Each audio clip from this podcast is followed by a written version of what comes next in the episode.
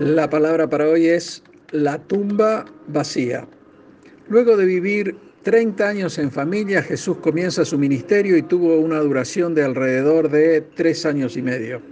En todo ese tiempo, ha demostrado, a propios y extraños, que era el enviado del Padre como Cordero sin mancha para pagar por los pecados del hombre. Ya al finalizar su ministerio aquí en la tierra ocurren los sucesos que anteceden a la fiesta que los judíos denominan Pesach. Esta es equivalente a la Pascua cristiana. Es ahí donde Jesús es aprendido por los guardias de Caifás, sumo sacerdote judío y sometido a juicio, encontrado culpable de blasfemia y termina caminando por el Gólgota con una cruz a cuesta, previo a haber sido sometido a todo tipo de vejámenes. Y está bueno recordar que soportó el Calvario sin emitir palabra en su defensa. En Juan 2, del 18 a 22 nos dice, y los judíos respondieron y dijeron, ¿qué señal nos muestras ya que haces esto? Respondiendo Jesús les dijo, destruid este templo y en tres días lo levantaré. Dijeron los judíos, en 46 años fue edificado este templo y tú en tres días lo levantarás. Mas él hablaba del templo de su cuerpo. Por tanto, cuando resucitó de entre los muertos, sus discípulos se acordaron que había dicho esto y creyeron la escritura y la palabra que Jesús había dicho.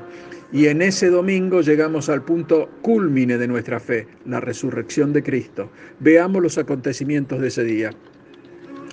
Ese domingo en que María Magdalena y la otra María iban al sepulcro de Jesús para ungirlo con aceite y hierbas aromáticas, ya que esta era la costumbre, seguramente iban cabizbajas, descorazonadas y tristes, pues todas sus esperanzas e ilusiones se habían desvanecido y su pensamiento ahora era, ¿quién nos removerá la piedra de la entrada del sepulcro?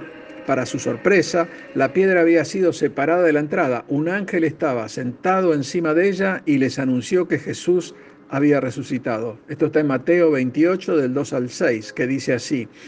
Y hubo un gran terremoto porque un ángel del Señor descendiendo del cielo y llegando removió la piedra y se sentó sobre ella. Su aspecto era como un relámpago y su vestido blanco como la nieve. Y de miedo de él, los guardas temblaron y se quedaron como muertos. Mas el ángel respondiendo dijo a las mujeres, no temáis vosotras, porque yo sé que buscáis a Jesús, el que fue crucificado. No está aquí, pues ha resucitado como dijo. Venid, ved el lugar donde fue puesto el Señor. Aquí la pregunta surge, ¿por qué el ángel movió la piedra? ¿Podemos creer que Jesús necesitaba que alguien lo ayudara a salir? Estamos hablando de Jesús, aquel que venció la muerte. Él no necesitaba ninguna ayuda. Entonces podríamos preguntarnos, eh, ¿podemos creer que Él aún está allí? La respuesta es no. Jesús está vivo. La verdad que la piedra no fue removida para ayudar a Jesús, sino para las mujeres, no para que Jesús saliera, sino para que ellas entraran y vieran que adentro estaba vacío. Tengamos en cuenta que Dios sigue enviando ángeles para los que permanecen firmes en su palabra y debemos estar seguros que Dios aún sigue moviendo piedras en tu vida y en la mía para que nuestra fe siga firme en Él. Bien, sigamos con el mensaje. Aquella gran piedra hacía las funciones de puerta, pero un ángel del cielo la quitó de su lugar dejando abierto el sepulcro. Ahora era una puerta abierta y de esta forma podemos decir que la antigua prisión de la muerte ya no tiene puerta. Los creyentes podrán entrar en ella, pero no quedarán encerrados. No habrá nada que les impida salir de ella, por supuesto a su debido tiempo. Así también ha hecho nuestro Señor con la tumba. Pues habiendo dormido en ella tres días mientras la guardia romana vigilaba la entrada, cuando llegó el momento, y según él mismo había anunciado, se levantó de entre los muertos, dejando el sepulcro vacío. Ahora podemos anunciar que nuestros pecados eran la gran piedra que nos encerraban en el sepulcro y en la misma muerte, pero Cristo pagó en la cruz por nuestros pecados y nos abrió la puerta hacia la vida. Aquella mañana victoriosa nada podía detener al Cristo, ni la gran piedra, ni los guardias, ni hombres, ni ángeles, absolutamente nada. Primera de Corintios 15, 54 y 55 nos dice, sorbida es la muerte en victoria. ¿Dónde está, oh muerte, tu aguijón? ¿Dónde, oh sepulcro, tu victoria?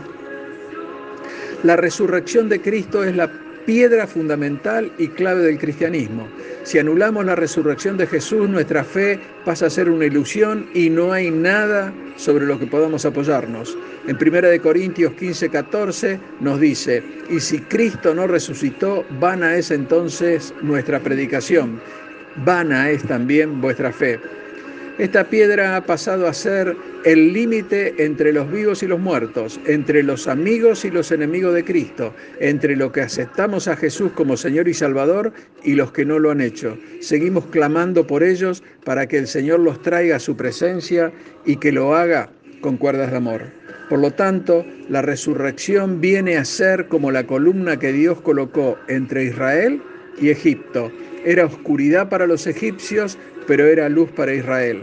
Cada uno de nosotros deberemos preguntarnos de qué lado de esa línea estamos y así aferrarnos a aquel que puede salvarnos de las garras de la muerte. Dios te bendice. Amén.